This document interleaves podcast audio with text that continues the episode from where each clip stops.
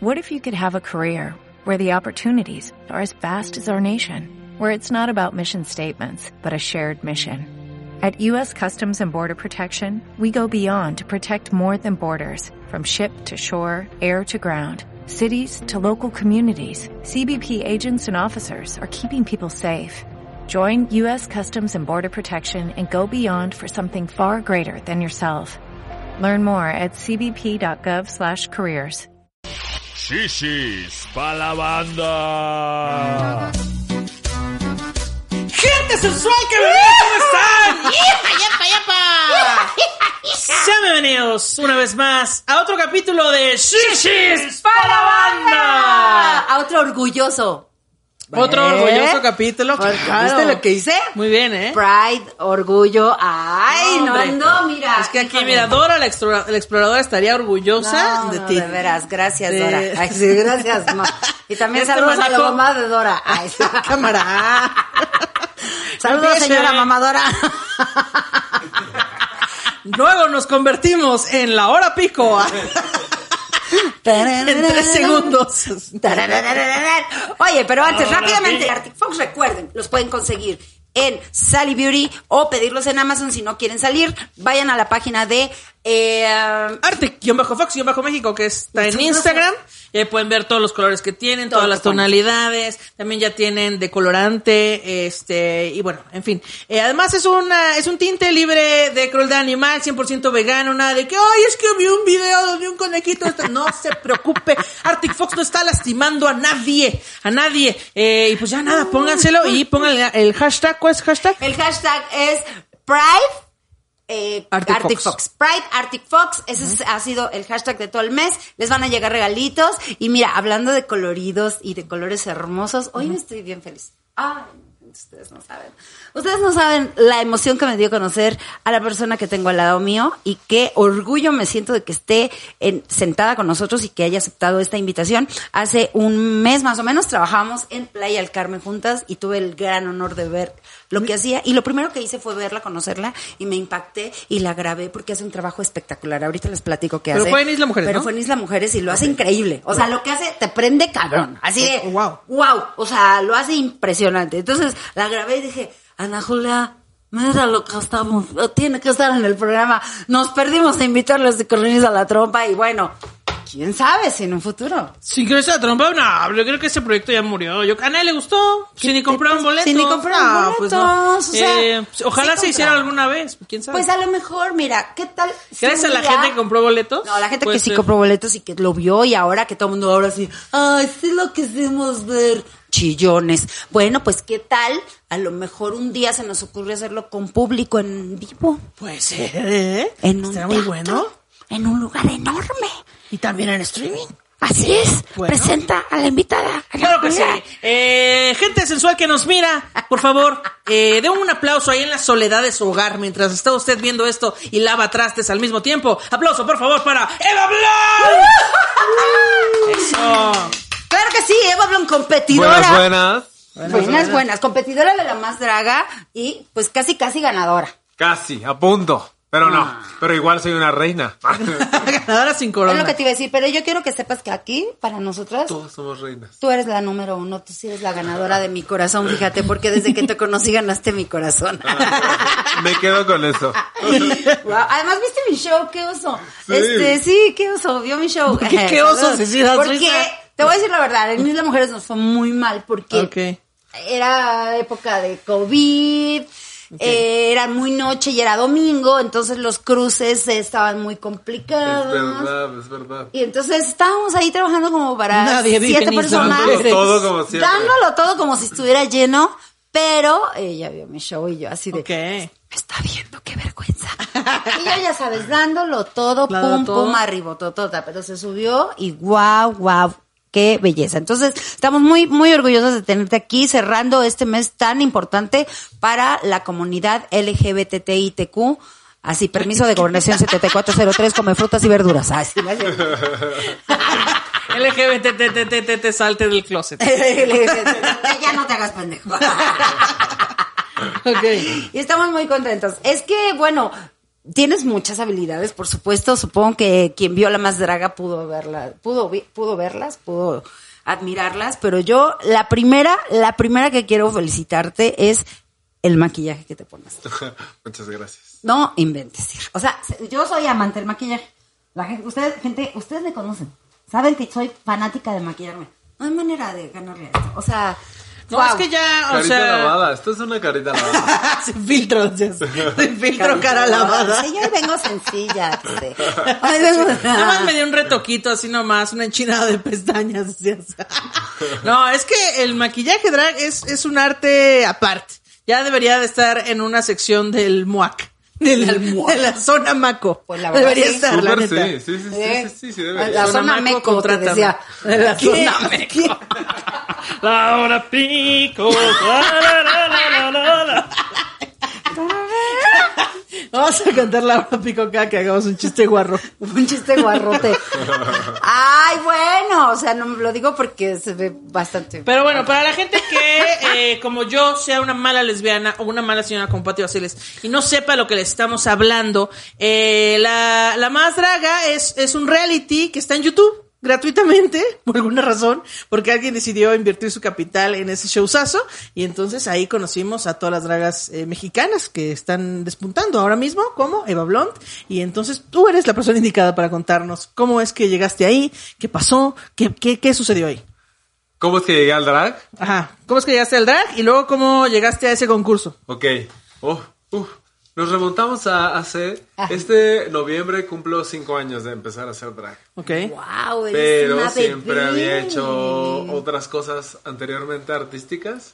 Eh, estudié diseño industrial, soy DJ, eh, me gusta el baile, me- mi hermano es mago. Wow. Ah, Entonces ahí hay como una mezcolanza de cosas artísticas que hace cinco años eh, culminaron en empezar a tocar en un bar gay, en donde se empezaban a hacer concursos drags, como tendencia de RuPaul. Ok. Eh, y pues yo era el DJ de esa temporada, de unas temporadas que fueron sucediendo, y el constante contacto con las dragas, y después cambiar a otro bar en donde también empezamos a trabajar otras personas que después hicimos familia, familia marica, eventualmente culminó en que yo empezara a andar con mi ahora esposo, y pues decidiéramos que para su cumpleaños eh, era bueno festejar estando en drag y pues mi Y ya chico- nunca te quisiste quitar el maquillaje. Sí, a partir de "Esto es ahí parte fue mí". una experiencia muy loca de autoconocimiento y a la vez exposición hacia el escenario, hacia el show y Claro. hacia como... Pero fue una gran decisión. Fue, Sí, sí, sí. creo que la mejor decisión que pudiste haber tomado. O Sí, no me arrepiento para nada. De Wow. verdad, o sea, yo conozco mucha gente de drag, bueno, principalmente Hugo Blanquet, que es nuestro, pues nuestro, nuestra reina drag de los estandoperos, obviamente, Besotote. y que nos ha llevado a ese mundo de una manera muy chida y hasta orgánica, porque inconscientemente nos ha hecho Sí. draguearnos de muchas maneras. Pero eh, de, de la poquita gente que yo conozco, yo de verdad te, te vi y me impactó lo bien que manejas. Porque no, yo sé que el draguearse es un arte libre, yo sé que no hay como una regla exacta en cómo lo tienes que hacer, pero tienes un estilo espectacular. O sea, el estilo... Y además lo que haces en el escenario, que eso también me gusta, tienes un plus. Quiero decirles, gente, que si usted se quiere dragar, draguese y no tiene que ser a fuerza de súper talentoso en algo, ¿eh? No, no, pero cuando tiene ese plus, como lo tiene Esteba, wow. No, Claro, no, no. sí, sí, sí, O sí. sea, Y todas empezamos desde cero también. Sí, o sea, Sí, es, claro. es- O sea, no hay manera de empezar a hacer drag y no ser churpia, que es como... el ¿no? No hay manera, porque estás como aprendiendo a cómo te sientes y aprender a cómo que te quieres ver, qué Claro. quieres proyectar, si te gustan las falditas cortitas o los vestidos largos. O sea, es un proceso en el que una se va poliendo. Pues o sea, es como en la comedia encontrar tu voz, ¿no? Claro. o sea, es como no, no todas las personas que hagan, eh, no todos van a hacer chistes de que son pobres o que son gordos o que son prietos o del que son Ya no gays. puedes hacer esos chistes en la Corea. Pero cada quien va encontrando su voz, cada quien va encontrando el ángulo en el que observas las cosas y la vida, y entonces ese es tu voz en la comedia. Supongo que en el drag es igual. Claro. O sea, hay un montón de posibilidades y entonces tú decides Y un qué montón de dragas, así como un También. montón de comediantes también. Claro. Es el nuevo soy DJ. Sí, sí, sí. y como ventaja, Eva ya es DJ. ya soy DJ. Mira, aquí sí se cumple lo de lo de mi chiste de mi hijo gay. Así. Es que tengo un hijo gay, pero en el eso no se los voy a contar completo para, para quien no lo conoce. Pero tengo un hijo gay y siempre cuento que cuando me confesó que era gay, yo me enojé muchísimo. Pero porque entendí que era DJ. Y me dijo, ¿qué pasó? Y yo te vas a morir de hambre, hijito. Esa no es vida. Y mira, Y sí, pues sí no, se mira, puede. sí se Sí se puede. puede, Sí sí se puede, hijo gay, sí también Se puede ser gay, DJ. se puede ser DJ Tú y lo que puedes. sea. Tú puedes hacer todo. Sigue tus sueños. Exacto. Oye, Eva, ¿eres mexicana? Sí, nací aquí en la Ciudad de México y he vivido la mayor parte de mi vida aquí. Wow. Dentro de un bolillo nació, dentro de un bolillo. Igual todas las personas de la Ciudad de México, obviamente. obviamente. amo el pan dulce. amo el pan dulce. Eh, pero, ok, cinco años de que empezaste a dragarte por accidente. Así por, vamos a jugar en Sí. esta fiesta. Y de pronto, me gustó. ¿Cómo llegaste a un reality de dragas? Pues poco tiempo después de que empecé a experimentar el mundo del drag, estuve en una competencia que se desarrolla aquí en la Ciudad de México llamada la carrera drag de la Ciudad de México. Alex, ¿es en Garibaldi? Sí, se Ya. en Garibaldi, ahora ha ido cambiando de lugares. Originalmente fue, se creó en Marra, de donde yo era Marrakech, DJ. ajá. Eh, y pues participé, tampoco gané. Ok. y también quedé como finalista. Entonces, a partir de ahí vi que tenía una oportunidad de exprimir mis talentos a través de mi travestismo y a través de mi mariconería y a través de abrazar esta parte femenina a la que nunca me había permitido como estar tan en contacto y empecé a ver que lo podía fusionar con cosas que ya hacía previamente, como el circo, como la música o como la parte del show. Empecé a ver la parte lucrativa de eso y a los pocos meses de estar empezando a desarrollar esto me llegó la invitación. En ese momento no hubo casting. Eh, los productores al querer como experimentar y, y como arriesgarse y tener unos conejillos de indias a los cuales pues explotar para ver, ver qué qué, tal a qué- sale. qué podía salir de eso. Ok. Pues fue que me invitaron. Entonces yo Pues, tenía creo que año y medio de hacer drag. ¡Guau! No, wow. Sí, sí, bueno, sí. pues oye, llegaste entonces muy a un muy buen lugar. Sí, sí, sí, la verdad es que uno no dimensiona Sí, que La empieza como un exposición que tiene proyectito así, YouTube. ¿no? Como Sí, un sí, proyectito. Y dices, bueno, pues le voy a entrar y de pronto y estás en la cima y dices, ¿qué está pasando Sí, aquí? el internet es en serio la nueva manera de vivir el mundo. Pues cuéntanos a nosotras. ¿Cuál mira. es el tip? Sí. Ya te contamos, este, pero fíjate, eh, tenías, entonces cuando entraste a la más draga tenías un año y medio de apenas De haber empezado a hacer drag, empezó, sí. empezó a hacer drag y yo les cuento algo, gente, para entrar a este tipo de concursos, no nada más crean que es llegar y, ay, esta soy yo y bye. Tienes que tener un montón de habilidades, te ponen a hacer O sea, muchísimas pues por cosas, alguna razón seguramente te voltearon a ver. O sea, Claro. Claro, qué maravilla Al- que talento tienes que tener para que te volteen a ver. Sin duda. ¿no? O sea, no, o sea, yo lo comparo mucho con la comedia.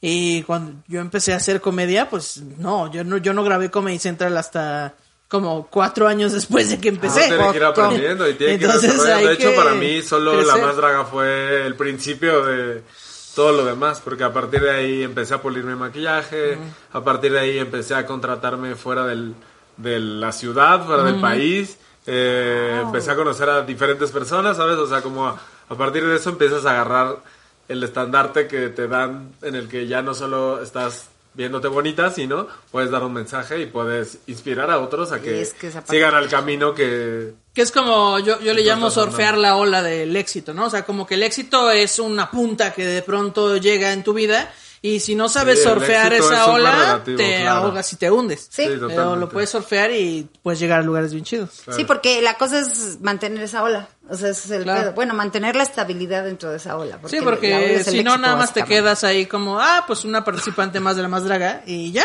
Pero Claro. hay, hay que ¿Qué moverse, pues. eso? Además, siempre pasa que en los concursos, eh, eso lo he visto yo, que en la academia, que la Voz México, que tal, eh, llega y el ganador, o muy padre, pero siempre los que El resaltan. ganador nunca es famoso después, y, ¿no? y los que terminan siendo como más famosos son los que se quedaron en los lugares. Y un reality siempre es relativo porque Claro. te someten a circunstancias particulares de Sí, estrés claro. y de soledad y de dinero y de tiempo y de las cosas que Los estás viviendo en ese momento.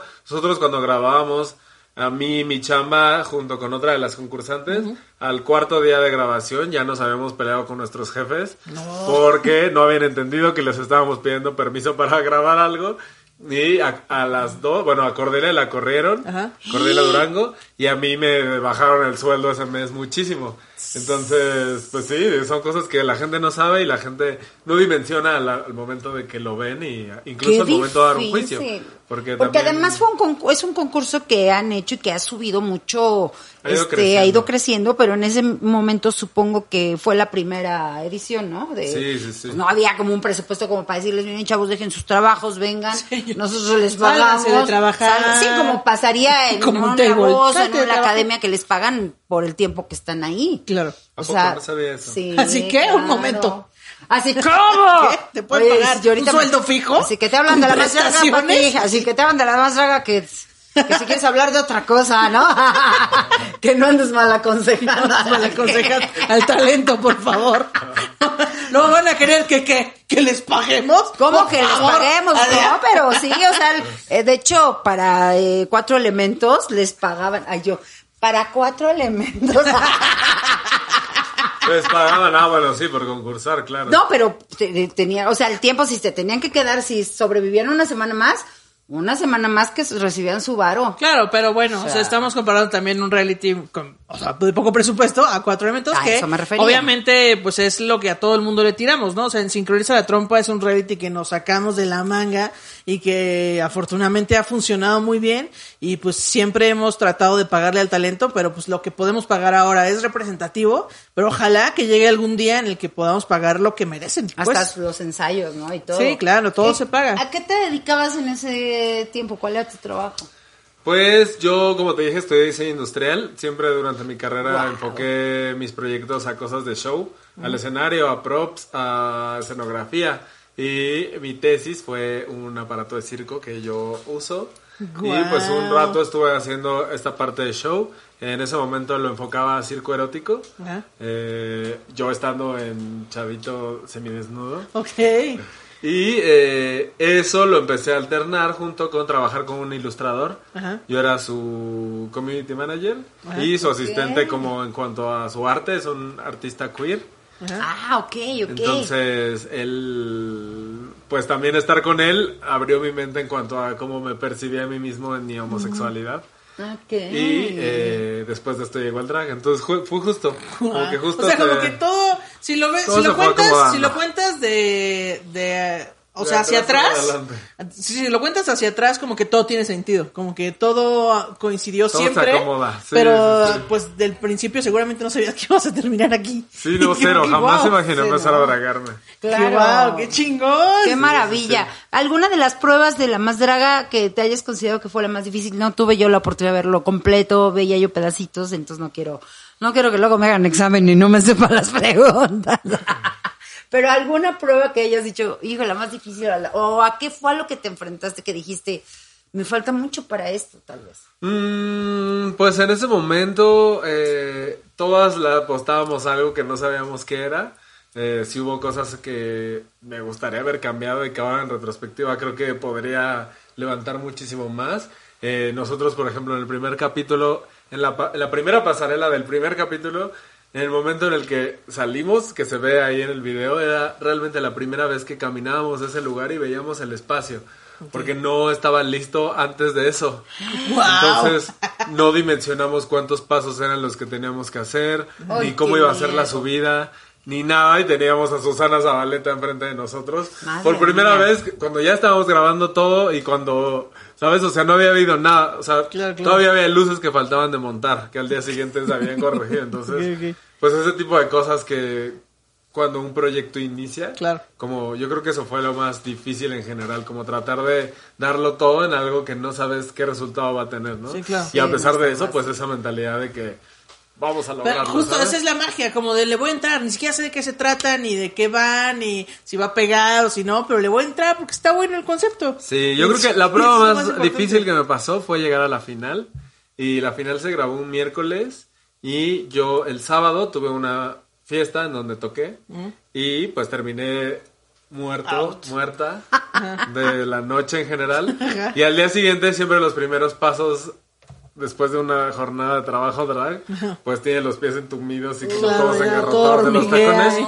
Y por hacer un mal movimiento me pegué con la pata de la cama y me rompí el dedo chiquito. pie. No, por favor. Entonces, eh, ese día dije, no, me duele mucho, me voy a dormir a ver si se me quita. Y como me desperté, me tenía cura. el pie como amarillo, verde, morado. No. Y no podía, no podía apoyar. Entonces, y me faltaba terminar uno de los looks de la final. Entonces tuve que invertir todo ese dinero en inyecciones, eh, consulta médica, Ah. medicinas. Trasplánteme un dedo en este momento. Horrible. Y me pusieron una inyección que le ponen como a la gente Cortisona. en circunstancias especiales. Sí. Como me me había dicho la doctora que se le había puesto una vez a una novia que se había roto el dedo chiquito un día antes de su boda. Un gimnasta. Pero tarda como una semana en Dice, hacer y el José efecto José. completo. Y Y a José José cuando no podía antes. cantar. Y ahí me lo pusieron un día antes, entonces todavía tenía mucho dolor y así hice la final. Qué gracia. Entonces, Ah, Son ¿qué? como estas pruebas de resistencia en donde al final pues tienes que darlo todo y la gente no tiene que enterarse porque pues No, pues no, no, no, no, es- Uno tiene que ser el show profesional. es el show, claro. El escenario, gente, y eso, eso es algo que muchas personas no entienden. El escenario es un lugar sagrado. Sí. Y cada quien obviamente lo maneja a la forma que quiere, pero el escenario está hecho para el público y entonces yo recuerdo que alguna vez mi padre me dijo y muchas personas nos decían, eh, tú antes de subir al escenario te quitas que tu tristeza, que tu enojo, Sí, sí, sí. que tu pena, que tus ganas de llorar, que tus días de menstruación, todo lo que todo. estés pasando te los quitas antes de subir, te subes y el público no tiene que enterarse absolutamente de nada, salvo que, bueno, se los compartas o sea algo. Pero vaya, el público no tiene por qué decir, pues hoy les voy a cantar puras de llanto porque pues hoy, Hoy este, me cortaron, Así, porque hoy me cortaron. No, entonces, no. Porque ya no muy sensible porque me bajó, ¿no? Que aparte siento que el escenario también es muy sanador. O sea, hay veces que te subes y dices, ay no, he tenido de- una semana muy pesada. Y te subes, bueno, en, en mi caso que yo hago comedia, y la gente se ríe, es como, gracias, gracias por esto, Elizabeth. Gracias, como, gracias por esto que me hacen sentir el escenario, es muy sanador. Además, ¿no te ha pasado que la adrenalina hace que se te olviden esos dolores? Así de repente dices, Sí, sí, sí. No, que estamos muy mala. O sea, yo me he subido súper mal al escenario. así con el del Ay, escenario. estoy haciendo mi mejor show y me bajo y mi esposo me dice, no, y eso que te sentías bien mal. Y yo, Carlos, es como, sí, claro, la adrenalina hace que olvides un poco todo eso. ¿Qué es lo Sí. que pasa en un accidente? Cuando tú recién tienes un accidente, tiene ambas experiencias. yo tengo ambas experiencias. Ya les puedo platicar. metió en un coche una vez. ¿Qué quieren saber? Pero, Antes de un show. Ajá, antes de un show. Ya no, ya no de un show porque no la dejaron, pero sí. Oye, va a decir. No, fíjate que. No, así que dice el público, pero temblando así Se de aventaba hacia el público. No, de hecho no llegué al show. Pero porque no la dejaron, porque ella sí quería ir a dar show. ella en la ambulancia, oigan, pero sí llegamos al show. Y la gente, esta es una ambulancia, Pati, no vas a ir al show. Y Pati, ¿pero qué le voy a decir al público? No, pero además yo bien tonta porque ya en la ambulancia ya me habían inyectado un montón de cosas, ya me habían puesto este, ya me habían puesto suero y ya me habían inyectado miles de cosas y empecé a sentirme feliz. Y entonces era de, estaba mi amiga Gina, la Pati cual cotorreando ahí. amo muchísimo, mi amiga Gina que ahora ya le, le regresó el cáncer y que estoy con ella en la lucha. Saludos, Ayena. Saludos Gina, te amo. Y estaba conmigo y me empecé a sentir súper contenta y yo, no manches, Gina, sí, hasta me siento re bien. Sí, parece que no me pasó nada. Con, Y, con un hueso saliendo de Ajá, y los camilleros, pues es que la acabamos de inyectar, señora, y yo, pero sí podría ir a dar el show. O sea, yo, así, pero era porque me habían acostaba. inyectado, sí. Pero bueno, de todas maneras, en el accidente la adrenalina no te permite. No, o sea, yo nada. cuando, cuando, te- por ejemplo, cuando terminas de romperte el hocico en la carretera. Terminas de volar por el aire. Cuando terminas de volar por el aire, muchas veces, no, yo no sentía, o sea, yo en ese momento no sientes nada, o sea, la adrenalina te tiene preocupada por otras cosas, estás enfocado en si viviste, si va a explotar, en mi cabeza era de, va a explotar el coche, ¿no? Y eh, muchas cosas. Ya hasta que pasó cierto tiempo y que me empezaron a, que no me podían sacar del carro, y que me enfríe básicamente es cuando empiezo a sentir todo el dolor de la clavícula, de la quemadura del cuello, pero pasó una hora. Por eso mucha gente que en el momento en los accidentes de verdad que pierde un miembro, que pierde cualquier cosa, Sí, sí, sí. y tú los ves caminando y corriendo, es porque la adrenalina no te permite sentir dolor. Y esa misma adrenalina es la que sentimos cuando nos subimos al escenario. Entonces seguramente, aunque no te hubieran inyectado tu dedito, hubieras podido hacerlo. Uy, sí. Claro, después te Igual lo sí me hubieras pasado buen. Así de, pues a mí no me hacer. Terminando el show te hubiera dolido más, pero, Pero hubieras hubiera logrado. Seguro sí, la seguro sí. Cuéntanos, mi querida Eva, que, que eh, bueno, si quieres, obviamente, si puedes, y si nos das la oportunidad de conocer tu proceso de, de pues prácticamente salida del closet, de a qué edad te, te descubriste, a qué edad lo, lo experimentaste, qué hiciste, cómo lo, cómo lo manejaste. Pues en retrospectiva siempre lo supe, siempre estuvo en mí, siempre habitó en cada decisión que ese niñito decía que no quería jugar fútbol o que quería bailar o que quería hacer cosas que pudieran ser consideradas femeninas o de cosas de niñas. Eh, empecé a explorarlo como a partir de mis 16 o 17. Wow. Eh, seguí teniendo novias después, pero ya como de una manera complicada. y eh, Y las novias quedé. Así. Así que de las en nueve. realidad con mis amigos salí desde que algunos con la prepa, algunos en la prepa, algunos en la universidad, como que mis amigos cercanos siempre lo supieron o no tuve yo miedo de, de expresarme con ellos.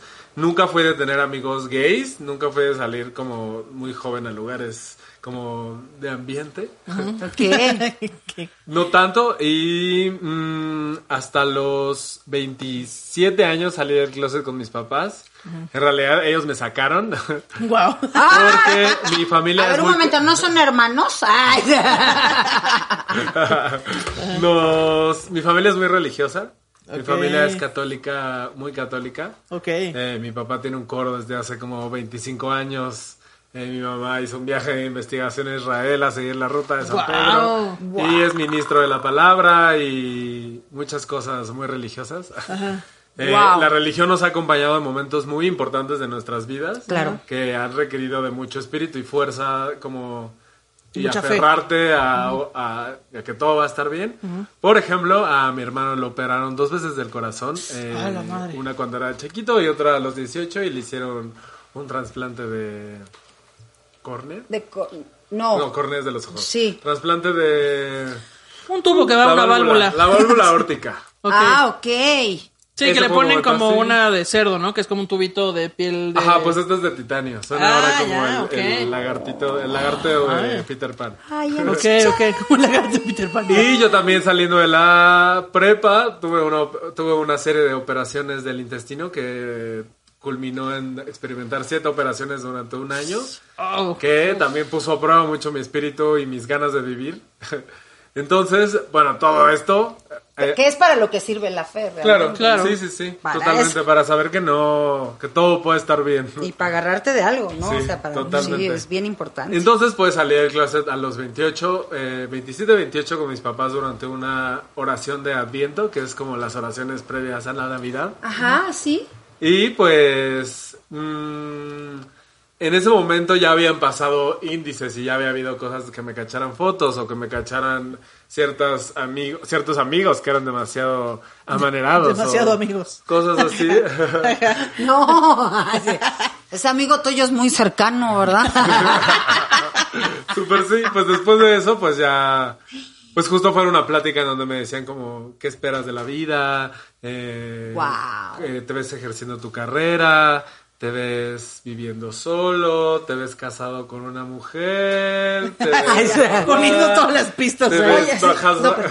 ¿Crees que estás experimentando? Porque esa es una clásica que nos Sí, preguntamos sí. los papás. Pues me lo preguntaron como dos veces. Estás pasando, a lo casado mejor con una estás, mujer. a lo mejor tienes una duda nada más. Sí, pues donde yo lo que les dije fue como, pues más bien hagan las preguntas adecuadas y lo que quieren es la respuesta que quieren Claro.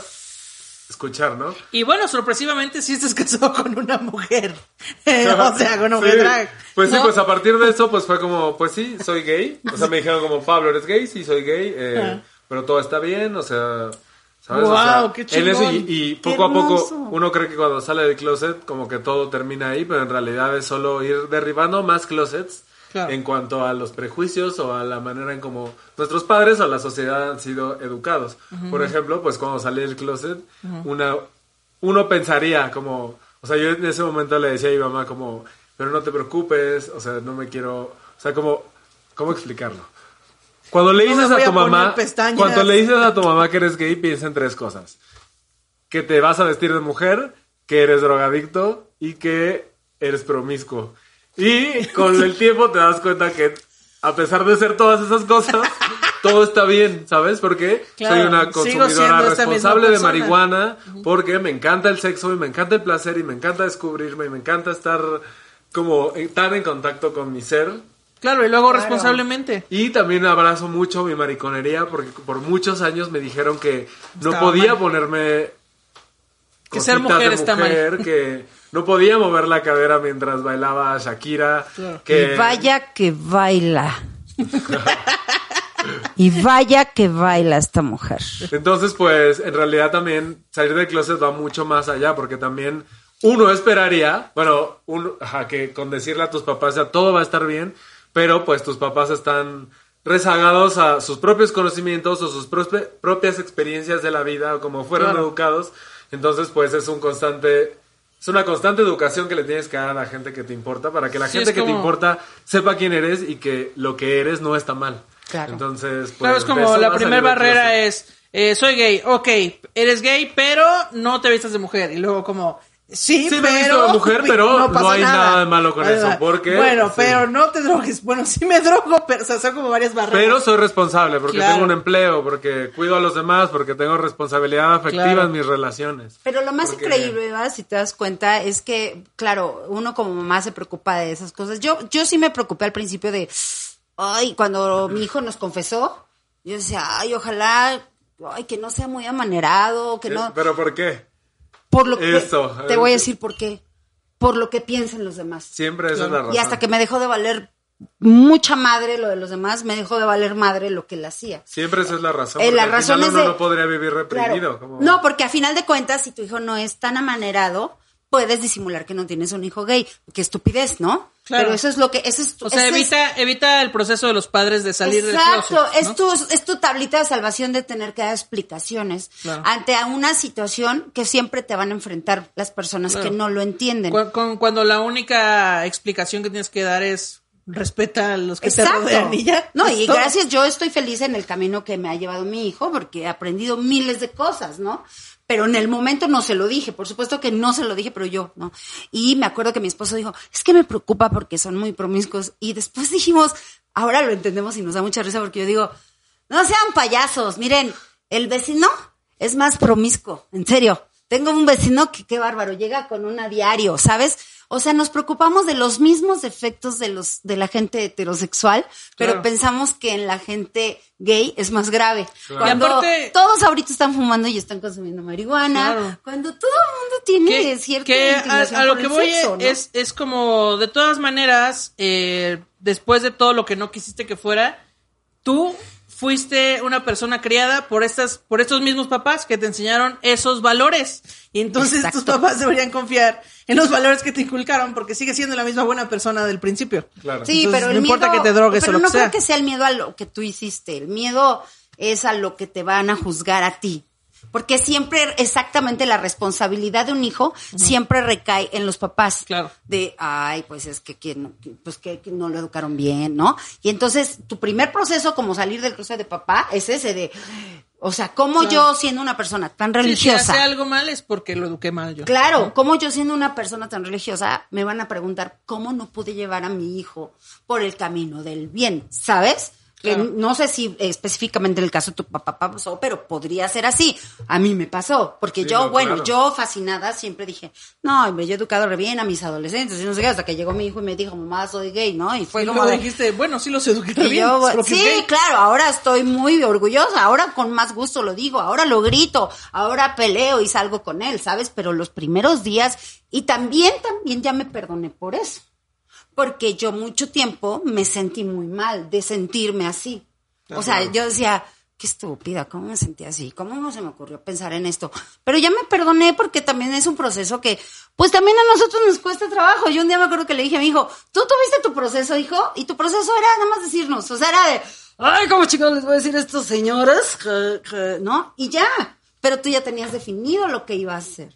Sí, sí, Nosotros no, nosotros en nuestra cabeza nos habíamos hecho una definición, cosa que está mal, ¿no? Y, y ya nos habíamos hecho una perspectiva, cosa que está mal, que es lo que no debemos de hacer los papás. La única perspectiva que debemos de hacernos es que, que nuestros hijos estén sanos, que sean felices y que no le hagan daño a nadie. Eso es lo único que nos debería de importar. Claro. Eso es lo único. Lo demás nos debería de valer madre. Pero, ¿qué te dijeron tus papás? Pues fue un proceso, o sea, en ese momento, pues sí lo abrazaron mucho, empezaron a tratar de entenderlo, después de eso, pues unos años después llegó Diego, que es mi esposo, y pues eso rompió también muchas barreras para ellos porque pensaban que una relación homosexual tenía que ser muy pecaminosa y horrible, ¿no? Y descubrieron que Diego es una persona amorosa y que ama a sus papás y que ama a su mamá y que tiene valores hermosos y que me ama. Ay, qué. Entonces ahí ¡pah! se rompe otra otra otra neurona en la mente, ¿no? Claro. Y después pues llega el drag y pues yo cuando yo les dije fue antes de empezar a entrar a la competencia de la más draga y yo llevaba un año haciéndolo. Entonces pues yo ya sabía que aquí había una presión, nueva presión que que no quería ocultárselos porque en su momento me había pasado que estaba en esta otra competencia y tenía Ya. que decirle a mi mamá, yo te voy a poder ver porque tengo mucho trabajo. Y no era cierto. Y al final pues yo ya decía, ya no me parece coherente tener que estar ocultándome de esto, ¿no? Porque no estoy haciendo nada malo y porque no creo estar haciendo nada malo. Entonces igual me reuní con ellos y fue como les quiero enseñar algo que estoy haciendo y que voy a entrar a una competencia y no sé qué va a pasar. Y lo amo mucho y me enseñó muchas cosas de mí y les enseñé videos que tenía. Entonces mío, decían ¿qué como, wow, ¿y eso qué es? Y yo, pues, es un show. ¿Y quién es? Y yo, pues, soy yo. Entonces, ahí fue como, ¿cómo que eres tú? ¿Qué? Y mi mamá, pues, empezó también como estaba de... Bueno, siempre he sido una persona muy artística, siempre mis papás lo han, lo han entendido y lo han promovido incluso a su manera. Y pues le sorprendió mucho. Mi papá, bueno, mi mamá empezó a decir como, es que sí lo acepto, pero es que quiere ser mujer. Y ahí empezó como una Otra barrera. otra barrera y otra oportunidad de educar también. Es claro. como, Supuesto, no quiero ser, quiero explicarte que no quiero ser mujer, no quiero operarme, estoy muy contento con mi eh, estado como de hombre cisgénero. Pero estoy disfrutando mucho esto y quiero explicarte que aún así, si sintiera esta necesidad de cambiarme de sexo mal. y así, tampoco está mal y también tienes que entenderlo y explorarlo y aprenderlo. Entonces, pues ahí se abrazó un poco eso. Muy a sorpresa mi papá me dijo que aceptaba lo que estaba sucediendo siempre y cuando yo aspirara a ser la mejor. Como que en ese momento fue como, wow, ¿en serio me estás diciendo eso? O sea, sí, pero te vas a chingar a las demás, ¿ok? Bueno, bueno. y eso fue bueno. antes de todo lo que se venía. Entonces, después Ok. vieron Ay, el impacto que llorar. mi drag ha tenido después de eso y pues han visto cómo la gente se porta conmigo y han visto cómo la gente me reconoce en Claro. la calle y han visto cómo abuelas y mamás me abrazan porque veían la, la el reality con sus hijos o con sus nietos y es algo Qué muy bonito porque pues ahí como que trasciendes y ya, ya no solo estás viendo por tu bienestar, sino porque esto que eres pues ayude a otros a que sean más felices y a que pues nada, se sientan ¿Qué? más orgullosos de quienes son. Que qué chingón que tus papás eh, pudieron abrir su mente a esto, porque sabemos que hay mucha gente a la que no le entra en la cabeza. Y yo siento que Sí, sí, es difícil y hay que enseñar desde el amor. Y sobre todo a mucha gente he, he visto que les pasa, yo lo llamo el efecto Jojo Rabbit. Hay una película que se llama Jojo Rabbit, Ay, donde un niño, eh, no sé si la han visto, pero eh, un niño es alemán y odia con todas sus fuerzas a los judíos porque están en esa época de este De que les de enseñan Hitler, eso. de Hitler. Entonces, de- entonces el niño empieza como a decir, los judíos son lo peor, los judíos son vampiros y chupan tu sangre y son unos malditos y son lo... Hasta que el niño conoce a una niña judía. Y entonces se da cuenta que es una persona como todas las demás. Y que no es vampiro, ni chupa sangre, ni nada de eso. Entonces siento que a mucha gente le pasa este mismo efecto, pero con drags, gays, este, transexuales, este, personas con discapacidad, eh, no ¿sabes? binarias. sí. Claro, eh, con toda la diversidad de personas, y no solo me refiero al espectro LGBT, minoría, a- razas, ajá, eh, o- razas, otras religiones, o- y cuando conoces a una persona de esa otra minoría, dices como, ah, es que son personas igual que nosotros. Sí, qué sorpresivo. ¿Qué crees? Todos Sí. son personas. ¿Qué Por crees? eso deberías Sí. respetarlos a todos. Exacto, por eso deberíamos de respetarnos. Le acabo de leer un, un meme, bueno, un meme de esos bonitos, de esos que me mandan esos mis del comadres. Piolín. De esos que me mandan con Piolín y con Chayanne, te decía. Chaya. O sea, ya, no, no. No, donde decía, este, yo tengo amigos gays y no tendría por qué decirlo. Yo tendría que decir, solo tengo amigos. Porque su vida sexual es parte de su vida privada y que les valga verga. Ver, así todo rompía todo. Sí, claro. Y yo, claro, estoy harta y es- siempre voy a estar har- harta de decir, tengo un hijo gay, pero siento que yo ahorita mi labor es tener que decirlo. Para que volteen a ver que habemos madres que entendemos que tenemos, que podemos tener un hijo gay y que nos debe de valer madre. Claro, si ojalá en gays el no. futuro no tengamos que explicar la diversidad, pero en la actualidad hay que nombrar que somos diferentes y está bien. Sí, que también va más allá de quien te guste. Claro, O sea, la, sí. la preferencia sexual va muy diferente a la identidad sexual y no es que, o sea, también dicen, es que las marchas, ¿no? Ahora que acaba de pasar esta marcha, como, es que ¿por qué les gusta exhibirse? Bla, bla, bla, pues es que también no es solo agarrarte de la mano, es como, no es solo el derecho que tienes de agarrarte de la mano con alguien, es el derecho que tienes de ponerte una falda y que no haya un problema Claro. y que, y que no tengas problema en que te pongas maquillaje siendo hombre y que no te tengas miedo de que te maten en la calle siendo una mujer trans por prostituirte porque nadie cree en ti ni en el trabajo que puedes desarrollar en la sociedad y que eso te orilla a ese tipo de circunstancias. O sea, creo que la empatía está se puede abrir hacia cualquier espectro. Y, Claro. y la empatía tiene que ser, me encanta que menciones esa palabra, porque si usted dice, yo tengo amigos gays o tengo personas gays que quiero mucho y las respeto, Pero- no está siendo Confiable. empático. No está siendo empático. Eh, tengo un amigo que, que, no voy a decir nombres, pero tengo un amigo que quiero muchísimo. Que lo diga, que lo diga. Y es famoso, Que Es famoso. Uy, no, pues no. Es famoso. No lo vamos a quemar. Pero me acuerdo que me decía, no, yo entiendo mucho lo que está pasando con tu hijo y todo. Alguna vez puse una frase ahí, eh, justo en, en estas fechas, hace como tres años. Y recuerdo mucho que, que me puso, no, yo entiendo y sé cómo has educado a tu hijo y lo respeto mucho. Me dice, pero pues también entiende, o sea, se tienen que cuidar, que no se exhiban mucho, porque pues yo que le digo a mi hija. Por ejemplo, yo tengo una hija chiquita y si están besándose, como le digo, ya desde ahí dije, no, ¿sabes qué? No eres empático, no estás siendo empático, no estás siendo este abierto y estás siendo muy homofóbico con tu comentario. Claro.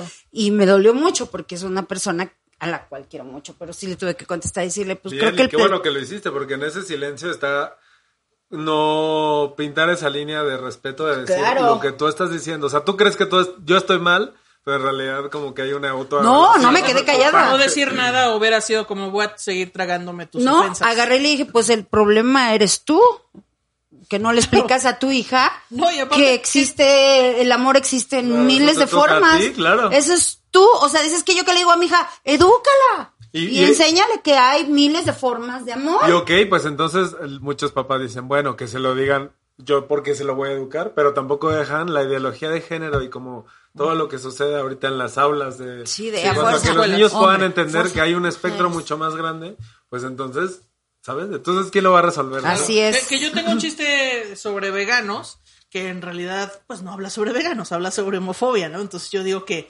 que yo no tengo nada en contra de los veganos, tengo hijos veganos, digo, tengo amigos veganos y todo, pero que yo estaría en contra de tener un hijo vegano, ¿no? Porque pues eso significa que tuvo ausencia de proteína en su infancia y que fue mi culpa y que lo llevaría a una terapia de conversión para que lo obligaran a comerse un kilo de ribeye y así.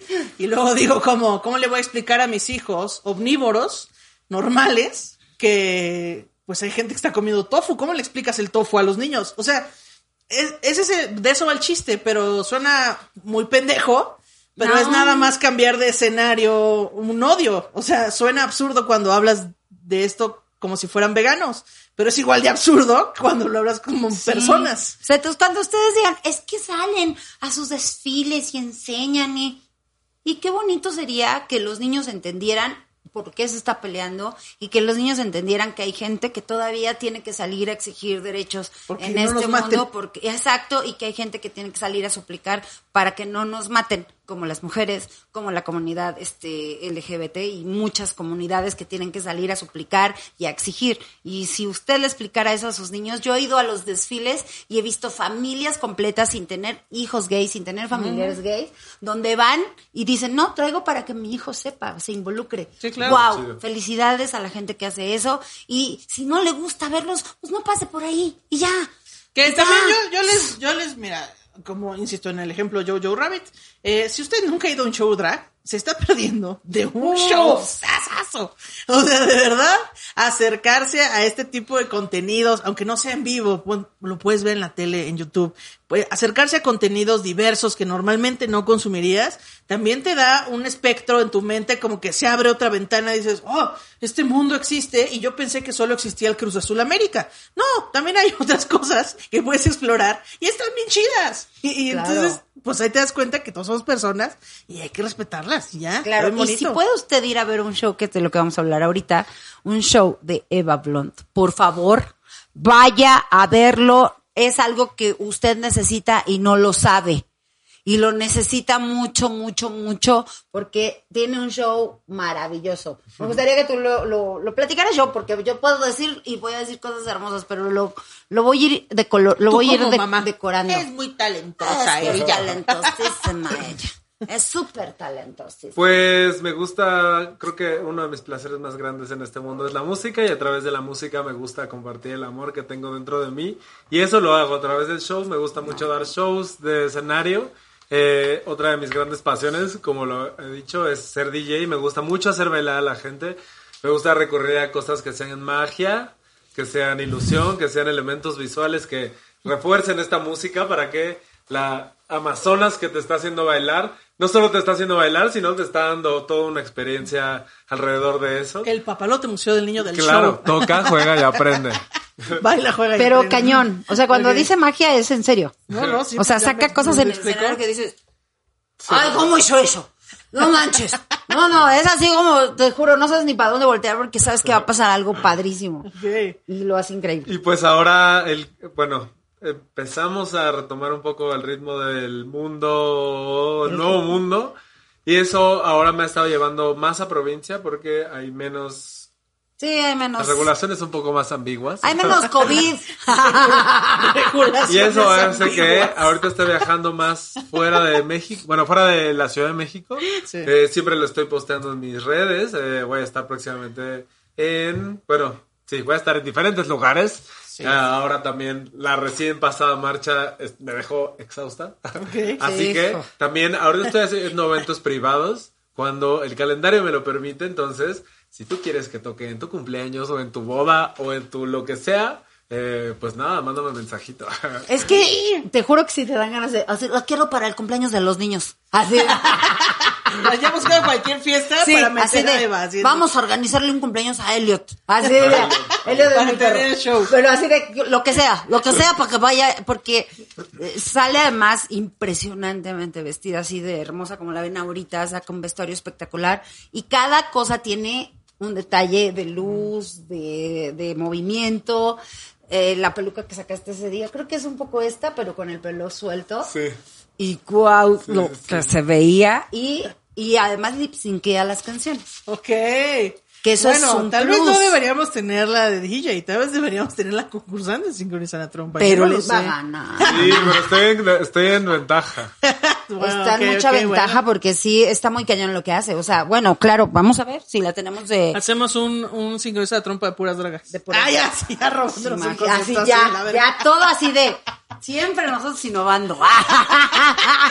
No, pero sale y hace el lip sync, baila las canciones y va moviendo la música al ritmo que ella quiere y te pone canciones increíbles y tiene unas mezclas espectaculares y de repente así de la nada se enciende algo en su cara y dices, ¿cómo se, qué son? Pestañas, cejas, lentes. Es muy impresionante. Es muy impresionante porque además de que no la dejas de admirar y de que estás viendo su belleza porque dices, se pone unos tacones súper altos, súper bonitas. un performance completo. No, no, no, no hay manera. O sea, te juro, todos, todos, creo que hasta, mira, hasta los pelícanos se pararon. Qué hermoso. Y todos estaban así. de, Disfruta de este ¿Qué está pasando? ¿A quiénes las mujeres?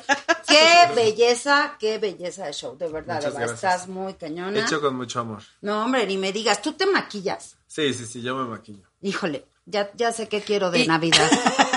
¿Qué? Que me ¿Que te maquille un maquille? día, Ah. ma. Sí, súper sí, sí lo Amo hacemos. tu maquillaje Wow, sí. muy cañón. O sea, que es- es- les juro, gente, que miren, llevo todo el programa así, la volteé a ver y yo, ah, trae aquí negro. Ah, Así ya notando. Y, ajá, y en mi- Delineado. Ah, trae delineado blanco, ah, mira, igual que yo. Exacto. No, así, Abre el ah, ojo. sí, trae, trae el ojo, el amarillo que tiene aquí. Mira más, mira, casi igual es. No, hombre, Mira, igualitas, haznos ¿eh? un Casi. acercamiento, Román. Casi, mira, Para sus que veas que, pestañas casi mira, son del mismo tamaño. Fíjate que hoy no me puse mi pestaña postiza, pero mira el- los colores, mira, muy igualitos. Somos Qué igual- inalcanzables las, las veo, ¿eh? No, pero es una, es que el maquillaje es un arte, güey. O sea, neta, neta. O Sí, sea, sí es. hay que tener. Sonamaco, piénsalo. Sí, sonamaco. Sonamaco, ahí. Sonamaco, piénsalo, por favor. Porque sí, sería increíble, sería muy increíble. Pero oye, pero además Ajá. tenerlos ahí, en vivo. ¡Ay!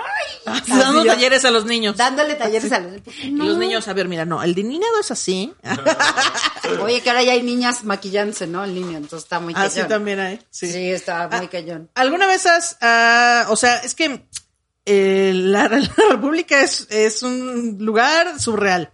Entonces, eh, ¿alguna vez te han puesto alguna traba por llevar tu show a algún estado de la República? ¿O siempre es bien aceptado? Como, güey, qué chido. Pues normalmente sí he ido a lugares que no, o sea, como gays. No hay tema, ajá, Sí, ajá. Sí, sí, sí, sí, siempre los organizadores son de la comunidad o están haciendo algún proyecto drag. Pero lo que sí me ha pasado es sufrir como actos de homofobia, como de gente de provincia que no está preparada para eh, lo que ve y que trata de ejercer su machismo o su misoginia o su Pero como parte del público. Sí, me ha pasado de todo. Me ha pasado de todo.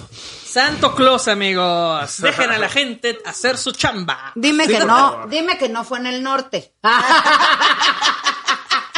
Saludos a toda la Que República. diga dónde, que diga dónde. Bueno, es que por desgracia la provincia estaba mucho más golpeada Oiga, por a ver, el nada más voy a machismo. aclarar que no estamos diciendo provincia de manera despectiva, No, porque no, hay no. gente que piensa Yo vivo que en es así, provincia. Y no. No, no. Yo vivo en, En provincia. el interior de la República. Ojo, Bueno, gente ajá. del interior o de otras ciudades Es que culpa no Chabelo, son no es nuestra culpa, la perdón. Ciudad de México, eh, pues eh, hay más arraigo en, en cuestiones, este, de hecho, quiero confesarlo y, y espero que no me, no, me, no me vayan a vetar, pero Houston, Texas es un estado bien machista, o sea, el mexicano que trabaja bien duro allá y todo, se fue desde hace 30 años y trae No están esta- no traen la última actualización. No traen su último, no se han actualizado, fíjate, no les ha llegado el último antivirus, mana. No les ha, La no les ha base de llegado- datos de homofobia La no base se ha actualizado. Todavía no, entonces, al lugar que visito en Houston es un lugar donde hay mucho show este drag y este y de imitadoras y está bien padre y, y me encanta porque ahora ya llegas y ves a los tejanos así, me- bueno, mexicanos obviamente, sombreros y y sus botas y todo, y van y aplauden el show, y me da mucho orgullo eso, porque digo, wow, estos lugares están abriendo el camino para que la gente entienda que, bueno, existe, esto existe y no podemos ser ciegos. Pero escucho comentarios de otros que dicen, no, que vine aquí, esto no está bien. Ah, Entonces, claro, entonces, bueno, pues es, es complicado, pero pues se va avanzando poquito a poco. ¿No? ¿Qué te gustaría eh, para este, bueno, cerrar con este mes Pride?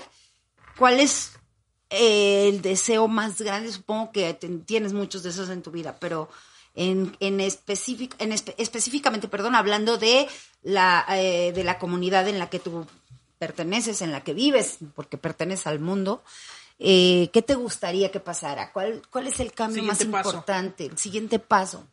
Pues me gustaría poder decir que todos se, o sea, que quisiera que todos se draguearan alguna vez en sus vidas. Ay, por favor, háganos. Solo para poder jugar este intercambio o que la línea del género de pronto se haga un poquito más difusa y se den cuenta que al final todo es ropa, o sea, que, que todo es accesorio y que en realidad el drag lo vivimos todos los días.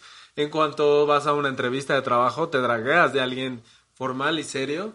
Cuando vas a salir con alguien en una cita, te dragueas de un escote de- y unos tacones altos. Cuando vas a ver a tu familia, te dragueas de alguien neutro. O sea, todo es drag. La ropa es drag. Y, Sí, y, y poder de pronto salir a jugar, hacer algo más que eres. O sea, hacer, no tú, pero sí eres tú, pero no eres tú, pero es una extensión de ti. Y es un lugar en el que te permites explorarte y en el que te permites eh, no sé, atreverte a diferentes cosas. eh, hacer drag es vida, hacer drag te empodera, hacer drag te hace consciente con la lucha de otras personas, de la gente marginada, de la gente disidente, de la gente eh, rezagada, de las minorías, de cómo las mujeres viven su día a día. Eso es el caso mío, que hago drag como enfocado hacia un, un área más femenina.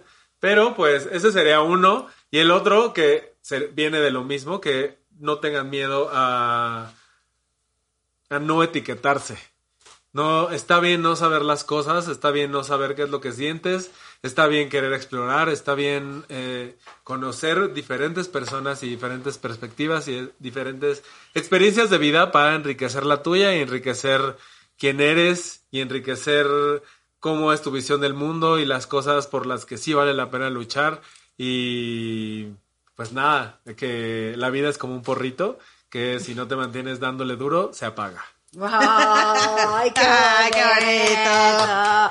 Qué bonito. Una playera que diga, la vida es como un Una porrito. playera que Sí. diga la vida es como un porrito. Ok. Sí, qué bonito. Muchas gracias, Eva. De verdad que, bueno, prácticamente queríamos que la gente, miles de personas te conocen, pero que nuestra banda específicamente te conociera.